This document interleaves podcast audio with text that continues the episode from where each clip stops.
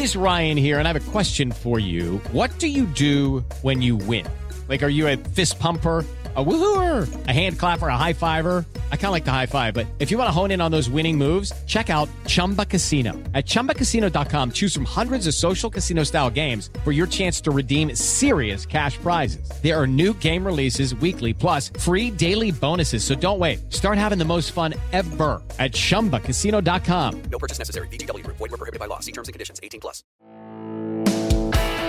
Este es el podcast de Alfredo Romo. 889noticias.mx.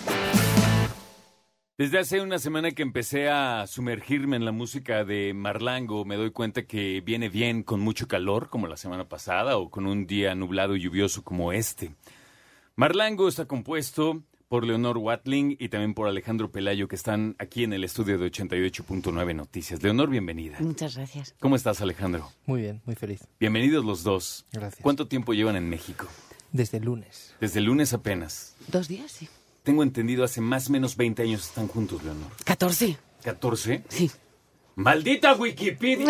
Wikipedia Pues miente. decía que no, que 98, que amigos del kinder. y- Sí, también dicen que, que yo iba para bailarina y no, tampoco. ¿No? No, no, no, pero no conseguimos la editar la película. Wikipedia. Ok. Bueno, entonces 14. Ya estamos apuntando las verdades. 14 años juntos. 14 años desde el primer disco. ¿Dónde se conocieron? ¿Cómo? Nos conocimos en Madrid 14 años, pero como en, la vida de los perros, cada año cuenta como siete. Sí, eso es verdad. Claro, la intimidad de los músicos y su trabajo juntos es muy distinta. Sí, sí, Trabajar con alguien sí se mide diferente, creo yo.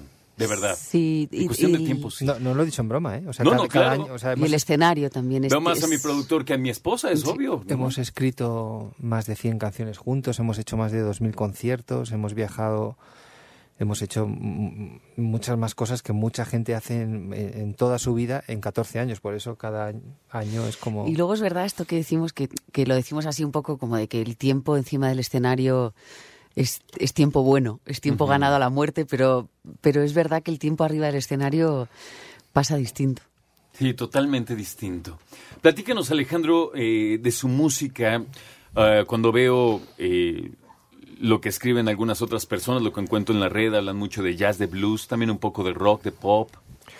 todos tienen razón, pero para mí todos están equivocados también. O sea, es, es una mezcla de las dos cosas. Tiene que ver con el que lo escucha y el que decide eh, qué palabras se ajustan a lo que ha escuchado. Pero yo creo que la, mi realidad es que hacemos música popular, que, que no tiene mucha diferencia con la que hacen todos los que se dedican de alguna manera a la música popular con un componente clásico por la por el lugar de donde viene el piano y por el que y porque el piano que es el instrumento como central en este disco sobre todo es un instrumento muy clásico y mi manera de tocarlo también no es muy moderna. Y y también utilizaría la palabra contemporáneo por eh, por Vicente Uma, por nuestro arreglista y productor que se ha esforzado mucho para que todos esos elementos clásicos como el piano, eh, el violonchelo, los metales que están en el disco y que están colocados de una manera muy clásica, eh, estuvieran también ubicados de desde el punto de vista de la partitura y de la sonoridad en el 2018.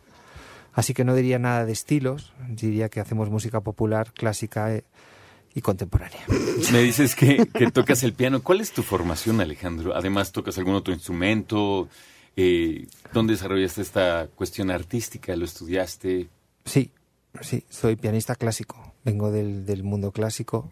eh, Y director de orquesta. y bueno, sí, toco algunos otros instrumentos mal, como el piano, pero sobre todo lo toco y lo busco en una dirección eh, minimalista. Me interesa mucho el piano como un instrumento que pudiendo hacer millones de cosas y pudiendo ser casi un instrumento que es una pequeña orquesta y que puede tomar decisiones rítmicas, armónicas, melódicas, me gusta tocarlo con una mano y utilizando solamente dos mejor que tres dedos. Ese es mi objetivo. O sea, eso es a lo que aspiro. Pero bueno, estamos en ello. Vamos. Cuesta mucho no tocar. Es una cosa que a los músicos nos.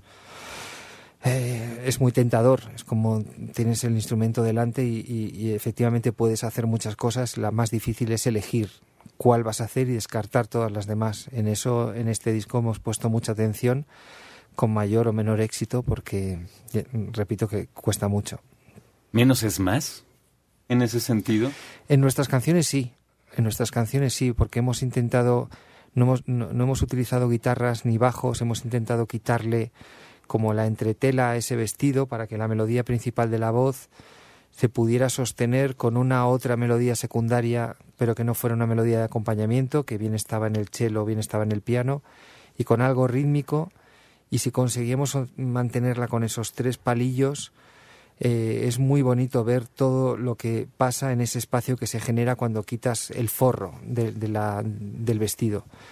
Entonces, eh, bueno, el, silencio es un elemento muy importante en la música y es lo que utilizamos, lo que utilizaban los músicos buenos hace muchos siglos para subrayar y para destacar.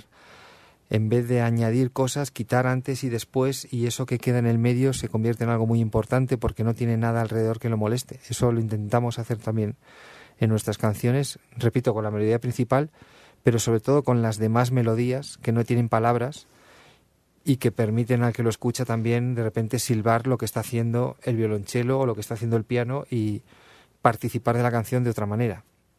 Leonor, además de, de tu voz, que es para mí fantástica, me gusta mucho el Gracias. trabajo que haces eh, de componer. ¿Tocas algún instrumento tú? No, es una gran frustración. Soy completamente analfabeta. Pero precisamente como decía ahorita Alejandro, tu participación es otro nivel. Participación es tu voz.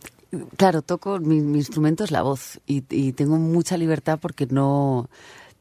También yo creo que es, el, lo que nos hace muy compatibles es que somos muy incompatibles. Él es un músico clásico, director de orquesta y, y compositor y yo vengo de la libertad total del, de escuchar muchísimo jazz y, y, y, me da igual si hago una segunda voz, me da igual que es una tercera, una quinta o, o, o, o, que se mezclan. Entonces creo que eso le viene muy bien a las canciones.